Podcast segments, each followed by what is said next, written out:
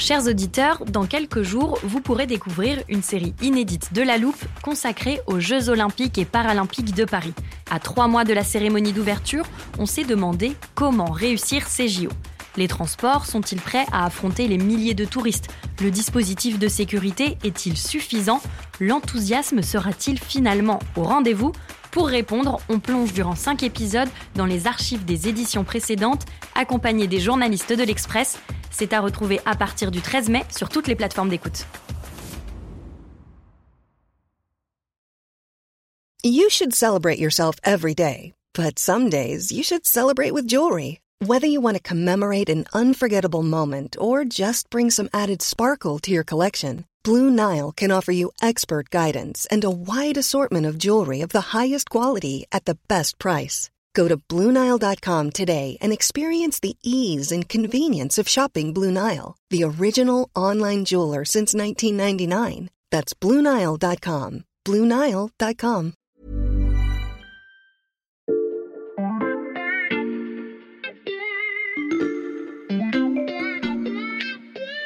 Bonjour, c'est Charlotte Baris. Cette semaine, dans la loupe, je vous propose de découvrir ou redécouvrir une sélection des portraits de ceux qui ont marqué l'actualité ces derniers mois. Bonne écoute La scène que je vais vous décrire se passe début 2025, quelques mois après la seconde investiture du président américain Joe Biden. Le démocrate a triomphé une nouvelle fois de Donald Trump et il gouverne le pays avec une très courte majorité au Congrès. Il a 82 ans et c'est encore le plus vieux président que les États-Unis aient jamais eu. Joe Biden donne une conférence en Virginie occidentale. Dans cet État qui dépend très fortement de l'industrie minière, il compte annoncer la suite de son programme pour développer les énergies renouvelables tout en protégeant ceux qui vivent du charbon, un jeu d'équilibriste. Alors qu'il chemine lentement vers son pupitre, le président trébuche et tombe par terre. Les caméras des chaînes d'infos captent la scène, ce n'est pas la première fois que cette situation se produit, et comme à chaque chute, le service de sécurité du président se précipite pour le relever. Sauf que cette fois, le président ne se relève pas. Les journalistes sont évacués, Joe Biden est emmené à l'écart, les secours arrivent rapidement, mais la situation est sérieuse. Quelques minutes après ce malaise cardiaque, le verdict des médecins tombe, le président démocrate ne s'en remettra pas. Automatiquement, certains pouvoirs de Joe Biden sont transférés à la vice-présidente, Kamala Harris. Une réunion du gouvernement s'organise en urgence à Washington. On y vote l'incapacité à gouverner du président et dans la foulée, l'ancienne sénatrice de Californie prend sa place. Elle prête serment sur la Bible dans une salle de la Maison Blanche. Kamala Harris devient alors la première femme présidente des États-Unis. Cette scène n'est pas qu'un exercice de politique fiction, c'est un scénario réaliste qui obsède de nombreux Américains à l'approche de l'élection présidentielle de 2024. Démocrates et républicains s'inquiètent de l'âge avancé du président, mais aussi de la capacité de Kamala Harris à gouverner le pays, car plus qu'aucun autre vice-président avant elle, Kamala Harris se trouve à un battement de cœur du bureau ovale. Pour dessiner le portrait de la vice-présidente américaine, on a fait appel à quelqu'un qui l'a longuement étudié, il lui a même consacré un livre, Kamala Harris, l'héritière, publié aux éditions de l'Archipel. Good morning Alexis. Good morning Xavier, hello everybody. Alexis Buisson, tu es journaliste aux États-Unis depuis plus de 15 ans. Tu en as donc vu passer beaucoup de vice-présidents. Oui, en effet, euh, quatre hein, au total. Euh, Kamala Harris, bien sûr, Mike Pence, Dick Cheney, et même un dernier qui est devenu président lui-même. Oui, on aura bien sûr reconnu Joe Biden. Alexis, est-ce que Kamala Harris c'est une vice-présidente comme les autres? Non. Alors, euh, comme euh, tu le disais, elle est vice-présidente et c'est bien sûr historique. Il n'y a jamais eu de femme euh, vice-président aux États-Unis. c'est aussi la première personnalité de, de couleur à occuper ce poste. Hein. Je rappelle qu'elle se définit comme une femme noire. elle est elle-même issue d'une union entre un père jamaïcain et, et une mère indienne. Et puis, ce qui la rend vraiment très spéciale, c'est qu'elle est la vice-présidente d'un président qui est lui-même très vieux. Et ça, c'est tout à fait inédit dans l'histoire des États-Unis il n'y a jamais eu de président octogénaire euh, à la tête euh, du pays.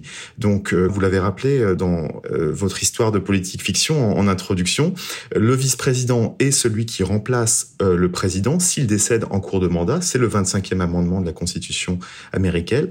Et donc, Kamala Harris est perçue comme quelqu'un qui a de fortes chances de succéder à, à Joe Biden au cours de l'exercice du pouvoir. Kamala Harris se prépare donc au cas où il arriverait quelque chose à Joe Biden. Comment s'entendent-ils tous les deux? Alors sur le plan personnel, ils s'entendent officiellement euh, bien. On sait qu'ils déjeunent euh, souvent ensemble, ils se montrent souvent ensemble. On, sait que Kamala Harris était très proche du fils euh, de Joe Biden, Beau Biden, qui est décédé d'un cancer du cerveau il y a quelques années maintenant. Lui était procureur général du Delaware et elle, elle était procureur général de, de Californie. C'est d'ailleurs, je le précise, Beau Biden qui a présenté euh, Kamala Harris à Joe Biden. Et sur le plan idéologique, est-ce qu'il y a la même proximité? Oui, sur le plan idéologique, ils sont assez proches. Hein. Ce sont tous les deux euh, des démocrates plutôt euh, centristes, modérés. Elle a été la première flic de San Francisco, la première flic de Californie aussi. Et donc, tout au long de sa carrière, elle a, elle a tenu des positions assez proches de la police, assez sécuritaires. Hein. Avec le temps, elle, elle, est, elle, a plutôt évolué sur ses positions. et de la même manière que le bidenisme a, a été critiqué parce que tout au long de la carrière, on a reproché à Joe Biden de ne pas avoir euh, des idées très claires ou d'aller un peu dans le sens du vent. Et eh bien, c'est un peu le, le même reproche qu'on peut faire à, à, Kamala Harris. Au fil des années, elle a eu tendance à effectivement suivre l'évolution du Parti démocrate et à devenir beaucoup plus progressiste sur les questions euh, sur les questions de légalisation du cannabis, euh, par exemple. Donc, il y a effectivement une proximité idéologique et personnelle entre Kamala Harris et Joe Biden, et ça, c'est quelque chose que Joe Biden met en avant quand il explique pourquoi il a choisi euh, Kamala Harris comme vice-présidente. Mais bien sûr, c'est pas la seule raison. Et quelles sont les autres raisons? Ben, Il y a des raisons qui sont peut-être moins avouables, mais qui sont tout à fait admises hein, dans la vie politique américaine. Euh, tout d'abord, Kamala Harris, elle est californienne. Et c'est pas anodin hein, dans la vie politique américaine. La Californie, c'est un peu la tirelire du Parti démocrate. Il y a énormément de grands donateurs californiens, démocrates, qui financent les campagnes électorales du parti. Donc ça aussi, stratégiquement, la question géographique compte aussi. Et puis surtout, c'est une femme noire et euh, les femmes noires sont vraiment une composante très importante de l'électorat démocrate. Euh, ce sont euh, beaucoup les femmes noires qui se mobilisent dans les campagnes locales ou, nationales et qui permettent aux démocrates de remporter des élections. Et donc la sélection de Kamala Harris, c'est à la fois une reconnaissance de ce rôle des femmes noires et afro-américaines en particulier, mais aussi une manière de, de mobiliser un peu plus cet électorat si important pour le parti. Kamala Harris a donc été choisie parce qu'une partie de l'électorat s'identifie à elle. Alexis, j'imagine que son élection aux côtés de Joe Biden a suscité beaucoup d'espoir aux États-Unis. Oui, tout à fait. Euh, je pense qu'il y a une partie de l'électorat qui voyait en elle euh, une version féminine de Barack Obama, une version californienne de Barack Obama. Hein. C'est ainsi qu'on l'a surnommée à plusieurs reprises. Donc elle était un symbole. On s'attendait à, beaucoup euh, la voir, à ce qu'elle soit présente. Et elle a suscité effectivement beaucoup d'espoir, mais elle a aussi beaucoup déçu. Et pourquoi elle a déçu? Elle a déçu, à mon avis, parce que les les attentes étaient vraiment démesurées euh, par rapport à, ses pouvoirs euh, réels. Je rappelle que la fonction euh, du vice-président est assez ingrate aux États-Unis. C'est une fonction où on est à la fois très proche du pouvoir, mais on est aussi très éloigné. on doit toujours être dans l'ombre du président, on doit le conseiller, mais c'est pas un rôle où on est nécessairement très très visible. Je rappelle aussi qu'en tant que vice-présidente, elle est présidente du Sénat, et donc ce que cela veut dire, c'est qu'elle est chargée de départager démocrates et républicains au Sénat Sénat quand il y a une égalité de vote sur une proposition de loi. Et on sait que dans la première partie du mandat de Joe Biden, les deux partis avaient 50 sièges chacun. Donc elle, elle était forcée de rester euh, physiquement à Washington pour pouvoir euh, intervenir euh, au, Sénat si besoin. Et puis par ailleurs, Joe Biden lui a refilé en quelque sorte une patate chaude avec le dossier de l'immigration, qui est un dossier très difficile. Oui, on sait que l'immigration aux États-Unis, c'est un sujet qui préoccupe beaucoup les électeurs républicains comme démocrates et donc sur la gestion de ce dossier-là non plus, elle n'a pas convaincu. Ce qui s'est passé, c'est qu'elle a fait un déplacement relativement tardif en Amérique euh, centrale, en Amérique latine, et euh, elle s'est pris un peu les pieds dans le tapis en encourageant dans un discours les migrants à ne pas venir euh, aux États-Unis, alors qu'elle est elle-même une fille d'immigrés. On lui a aussi reproché de ne pas se rendre à la frontière entre les États-Unis et le Mexique, et elle a dit dans une interview un peu agacée qu'elle ne s'était pas rendue en Europe non plus. Et donc ça, c'est une réponse finalement qui a été très critiquée à droite comme à gauche et qui a un peu défini, euh, on va dire, le début de sa vice-présidence. Tu nous as dit, Alexis, que Kamala Harris n'était pas une vice-présidente comme les autres. Est-ce qu'elle est plus critiquée ou plus attaquée que les autres. Oui, tout à fait. Alors c'est euh, le résultat de son identité. Euh, il y a encore énormément de sexisme et de racisme aux, États-Unis, on le sait. Et puis euh, Joe Biden, on en revient à ce qu'on disait au début, est très vieux et donc il donne souvent l'impression d'être plus faible qu'avant, d'être plus fragile. Et ça, bien sûr, cela fait que les républicains la voient, elle, comme une présidente en devenir et donc sont engagés dans une entreprise de dénigrement, de dans l'optique où elle deviendrait effectivement présidente euh, un jour. Kamala Harris est toujours jugée comme une présidente en devenir, notamment par ceux qui cherchent à lui nuire politiquement, mais vous allez l'entendre, pour l'heure, elle s'apprête à entrer en campagne pour devenir, une nouvelle fois, vice-présidente.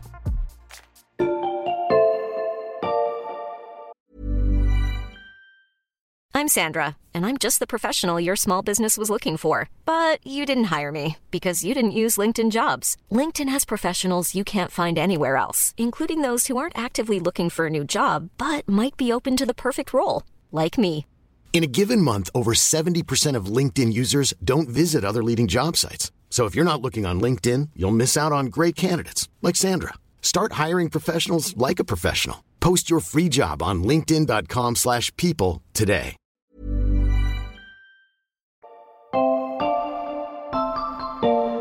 That's why I'm running for re-election. Because I know America. Joe Biden est officiellement candidat à sa réélection. Il l'a annoncé fin avril dans le clip que vous venez d'entendre. Pourtant, quand il a été élu en 2020, Joe Biden avait entretenu le flou sur un éventuel second mandat. On imaginait qu'il pourrait laisser la place à Kamala Harris, vu son âge. Finalement, il y va. Elle devra attendre. Alexis, est-ce que c'est une chance ou un camouflet? Je pense que c'est plutôt une chance pour elle. Elle va avoir l'occasion euh, d'emmagasiner encore plus euh, d'expérience politique. Hein. Je rappelle que avant qu'elle devienne vice-présidente, elle avait euh, exercé essentiellement des mandats locaux. Elle a été sénatrice pendant seulement quatre ans, ce qui est pas très long. Donc là, elle va avoir vraiment l'occasion d'approfondir l'exercice du pouvoir au plus haut niveau et notamment de renforcer son expérience à l'international. Mais elle devra effectivement répondre à un double challenge, se créer un avenir politique personnel en restant une vice-présidente euh, loyale envers euh, Joe Biden, mais en même temps euh, montrer qu'elle peut devenir présidente elle-même, qu'elle a des convictions et donc s'affirmer effectivement un, peu plus qu'aujourd'hui. Et inversement, Alexis, est-ce que Kamala Harris représente une chance pour la campagne de Joe Biden ou un handicap? Ça peut être les deux. Un handicap parce que effectivement, euh, comme on l'a dit, elle va être extrêmement attaquée euh, pendant cette campagne euh, présidentielle et son bilan va vraiment être passé au crible. Elle n'est pas non plus très populaire dans, dans l'opinion américaine, donc ça, effectivement, ça peut représenter un handicap. Elle est très souvent critiquée, notamment par les républicains, mais pas uniquement pour ses phrases qui n'en finissent pas, ces word salad, comme on dit, ces salades de mots. Et donc ça, ce sont des extraits qui circulent, qui sont vraiment viraux sur les réseaux sociaux. Et à mon avis, il faut pas négliger euh, l'impact qu'ils peuvent avoir sur euh, son image. En revanche, elle peut vraiment constituer une chance pour Joe Biden parce qu'elle peut toucher des publics que lui, en tant qu'homme blanc euh, âgé, ne peut pas vraiment toucher efficacement. Je pense notamment aux jeunes, aux femmes noires ou même aux communautés asiatiques. Et bien sûr, elle défend des thèmes, des dossiers qui sont extrêmement mobilisateurs pour l'électorat. Je pense notamment au droit à l'avortement, dont elle est vraiment devenue une porte-parole très importante au sein du gouvernement Biden. Dans ton livre, Alexis, tu expliques que Kamala Harris a une approche plutôt scientifique des choses. Tu peux nous expliquer? Oui, je pense qu'elle est très imprégnée par euh, euh, la formation scientifique de sa mère, qui était une chercheuse reconnue dans le domaine euh, du cancer, et même son père aussi, qui était universitaire, vont lui vraiment lui enseigner à, à, raisonner en scientifique en fait, donc à identifier des problèmes, à émettre des hypothèses. Et ça, c'est quelque chose qu'elle, dont elle parle de temps en temps, Kamala Harris. Elle regrette que la vie politique ne soit pas plus comme les sciences, où voilà finalement on peut avoir un raisonnement logique et puis tenter des choses, voir ce qui marche, que ce qui marche pas, etc. Et donc, euh, à mon avis, ça explique aussi euh, beaucoup la critique qu'on lui fait, c'est qu'elle est trop prudente en fait. Malgré notre scénario d'introduction, Alexis, il faut rappeler qu'une présidence Harris, ça reste hypothétique. Oui, tout à fait. Il y a plusieurs scénarios possibles. Hein. Euh, déjà, il est possible que Joe Biden ne soit pas réélu en 2024. On peut pas l'écarter. Et puis, si Kamala Harris est candidate en 2028, eh bien, il n'est pas non plus certain qu'elle qu'elle remporte les primaires déjà pour euh, obtenir l'investiture de son parti à la présidentielle. Mais j'aimerais quand même rappeler qu'elle a toujours été sous-estimée tout au long de, sa carrière. C'est quelqu'un qui a remporté euh, des élections de manière très serrée alors qu'on l'a donnée euh, perdante au départ. Et avant qu'elle se présente aux primaires démocrates de 2019-2020, elle n'avait perdu aucune élection. C'est quand même une femme politique euh, qu'il faut prendre au sérieux. Et euh, il y a aussi euh, beaucoup de gens qui sont de vrais fans de Kamala Harris, pour qui son accession au pouvoir n'est qu'une question de temps. Avec Kamala Harris, toute une génération d'Américains a grandi avec l'idée qu'être une femme noire présidente, c'est possible. Reste à savoir quelle place elle prendra dans les livres d'histoire.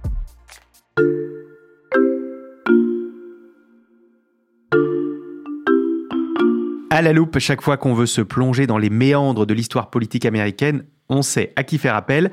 Elle est bien de ce côté-ci de l'Atlantique, dans la ville rose. Bonjour Françoise. Bonjour tout le monde. Françoise Coste, vous êtes historienne spécialiste des États-Unis à l'Université Toulouse Jean Jaurès. Depuis le début de ce podcast, on présente Kamala Harris comme euh, la dauphine de Joe Biden. Mais est-ce qu'être numéro 2, ça aide à devenir numéro 1 Ça peut, ça peut aider grandement. Euh, on en a un exemple en ce moment euh, vivant, puisque Joe Biden mhm. a été Enfin, il a une très longue carrière, mais la dernière étape avant la présidence, c'était la vice-présidence de Barack Obama pendant deux mandats, pendant huit ans. Et hmm. donc, beaucoup de vice-présidents ont essayé d'être candidats, l'ont été, ont moins souvent été élus président. Donc en fait, euh, être vice-président, ça aide surtout en name recognition, c'est-à-dire en légitimité, en, couverture médiatique.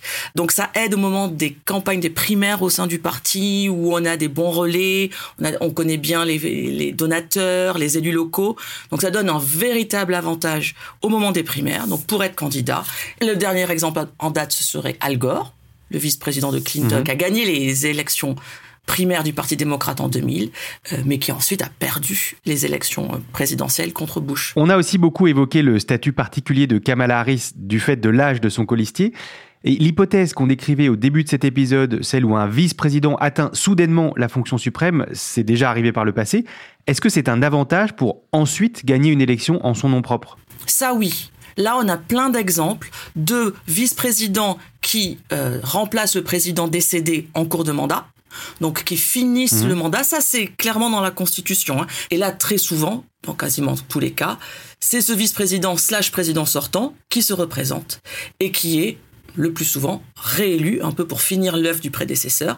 Et on a des cas de figure historiques, iconiques, de très grands présidents des États-Unis qui sont en fait arrivés non pas à la Maison-Blanche, non pas par l'élection, mais par la vice-présidence. Donc, vous me voyez venir avec mes grands sabots, Xavier, mmh. comme d'habitude c'est le moment de sortir notre livre préféré. Oui, notre livre d'histoire américaine, vous connaissant, je l'avais préparé. La dernière fois qu'on l'avait utilisé, c'était juste avant les élections de mi-mandat en novembre dernier. Donc cette fois, on l'ouvre à quelle page? À une époque fascinante, à l'année 1901. Je vous donne un indice. On va mhm. parler de quelqu'un qui a été interprété par Robin Williams dans une série de films américains. Je suis, je suis, je suis... Theodore Roosevelt, 26e président des États-Unis d'Amérique, pour vous servir. Ah, je reconnais bien là votre amour du cinéma américain, Françoise. Il s'agit bien sûr du film La nuit au musée. Voilà. Donc Teddy Roosevelt, c'est un super président. À ne pas confondre avec Franklin Roosevelt. Teddy, c'est son lointain cousin républicain lui, et euh, qui devient président une génération avant, puisqu'il est en fait élu vice-président du président McKinley en 1900. Un an après seulement, euh, McKinley est assassiné, et donc euh, il est remplacé par son VP, Teddy Roosevelt qui est à l'époque le président le plus jeune des États-Unis. Il a seulement 42 ans. Je crois que depuis il n'y a que Kennedy qui a été plus jeune que lui.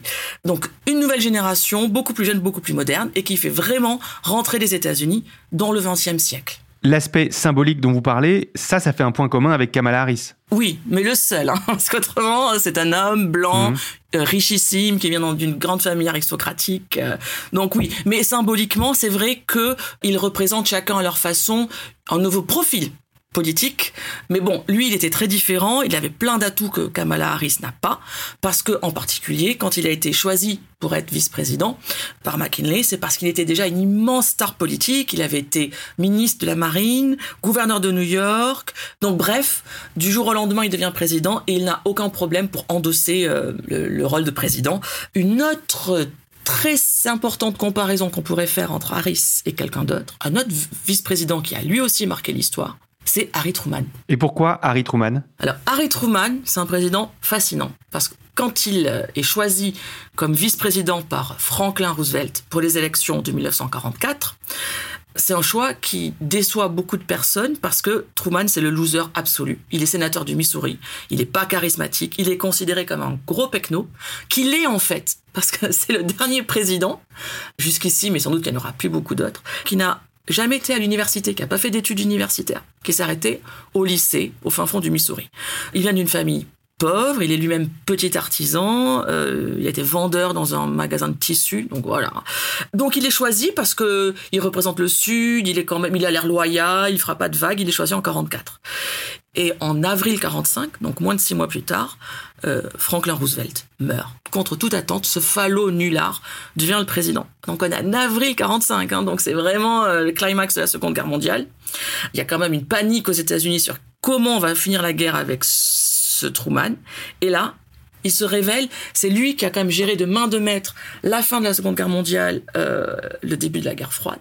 C'est quand même lui qui a pris l'une des plus grandes décisions de l'histoire de l'humanité, utiliser le feu nucléaire, non pas une fois, mais deux. Et puis sur le plan international aussi, euh, c'est lui qui a donc négocié la fin de la guerre et l'immédiat après-guerre avec le plan Marshall, et la mise en place de tous les outils qui vont ensuite euh, encadrer la guerre froide, avec en 47 l'annonce de la doctrine Truman, la doctrine de l'endiguement, qui va vraiment être le fil rouge de la guerre froide pour les États-Unis, et enfin en 49 la création de l'OTAN. Donc on voit quand même euh, en quelques années, sous un seul président, déconsidéré à l'époque, une œuvre en particulier en politique étrangère euh, exceptionnelle. Mais justement, si Truman est aussi emblématique, est-ce que c'est pas simplement parce qu'il était le premier président d'après Seconde Guerre mondiale? Oui, disons que dans ce cas-là, dans son malheur, il a eu de la chance, c'est-à-dire que euh, il est devenu président dans une période très faste où on pourrait, on, pourrait se dire quiconque aurait été président entre 45 et 48 aurait dû faire de grandes choses à cause du contexte. Peut-être. Et c'est vrai que ça c'est un point de commun avec Harris parce que si Harris devait devenir présidente, là j'entends en remplaçant un Biden malade ou mort, pas en gagnant une élection, euh, elle aussi, elle arriverait au pouvoir dans une période historique majeure. Sur le plan international, là de nouveau, avec bien entendu le retour de la guerre en Europe, avec la guerre en Ukraine, la hausse des tensions avec la Russie que cela provoque, la rivalité montante à l'évidence avec la Chine.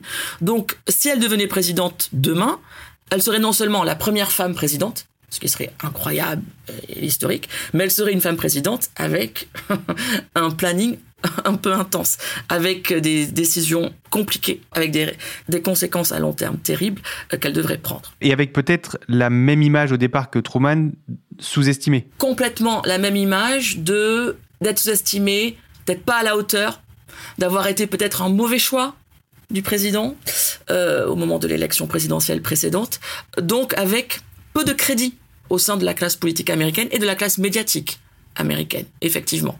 Et justement, la classe médiatique et un monde, monde politique aux États-Unis qui l'attendrait au tournant dans un pays très divisé, et là pour le coup plus divisé qu'en 45 où il y avait quand même une sorte d'union euh, sacrée pour la guerre. Et elle, euh, en tant que femme noire, fille d'immigrés, sa promotion mettrait de l'huile sur le feu rien que parce qu'elle est elle, Kamala Harris. Et les républicains MAGA euh, ne supporteraient pas de la voir à la Maison Blanche. Malgré ces tensions, si elle devenait présidente, elle pourrait se révéler, comme Truman, euh, une grande leader, et elle pourrait faire de grandes choses. Je pense qu'il faut se rappeler que même si Kamala Harris ne devient euh, jamais présidente, elle n'aura pas raté sa vie. Elle reste quand même une figure euh, historique euh, qui aura marqué la vie politique américaine. Jamais une femme euh, et une personne de couleur n'a atteint la vice-présidence. À mon avis aussi, elle a déjà rempli la mission que lui avait confiée sa mère, hein, qui lui rappelait quand elle était jeune, qui lui disait hein, c'est bien d'être pionnière, mais assure-toi que des gens marchent dans tes pas. Ça, c'est déjà une mission qu'elle a accomplie. Kamala Harris, une pionnière et qui sait peut-être la future présidente des États-Unis. En tout cas, grâce à vous, on la connaît un peu mieux. Merci à tous les deux. Merci la loupe. À bientôt. Merci Xavier. Thank you. Françoise Coste, historienne spécialiste des États-Unis à l'université Toulouse Jean Jaurès, et Alexis Buisson, journaliste aux États-Unis et auteur du livre Kamala Harris, l'héritière. Chers auditeurs, vous pouvez approfondir cette découverte de Kamala Harris en allant lire l'interview d'Alexis sur le site de l'Express. Si vous n'êtes pas encore abonné, profitez-en. Le premier mois de souscription ne coûte qu'un euro en ce moment. Et si vous aimez découvrir nos portraits de ces personnalités qui pourraient faire l'actualité politique de demain, pensez à suivre La Loupe sur votre plateforme d'écoute favorite, par exemple Deezer, Apple Podcast ou Castbox. Vous pouvez aussi nous laisser des commentaires et nous mettre des étoiles. Cet épisode a été écrit par Mathias Pengili, monté par Marion Gallard et réalisé par Jules Cro. Retrouvez-nous demain pour passer un nouveau sujet à la loupe.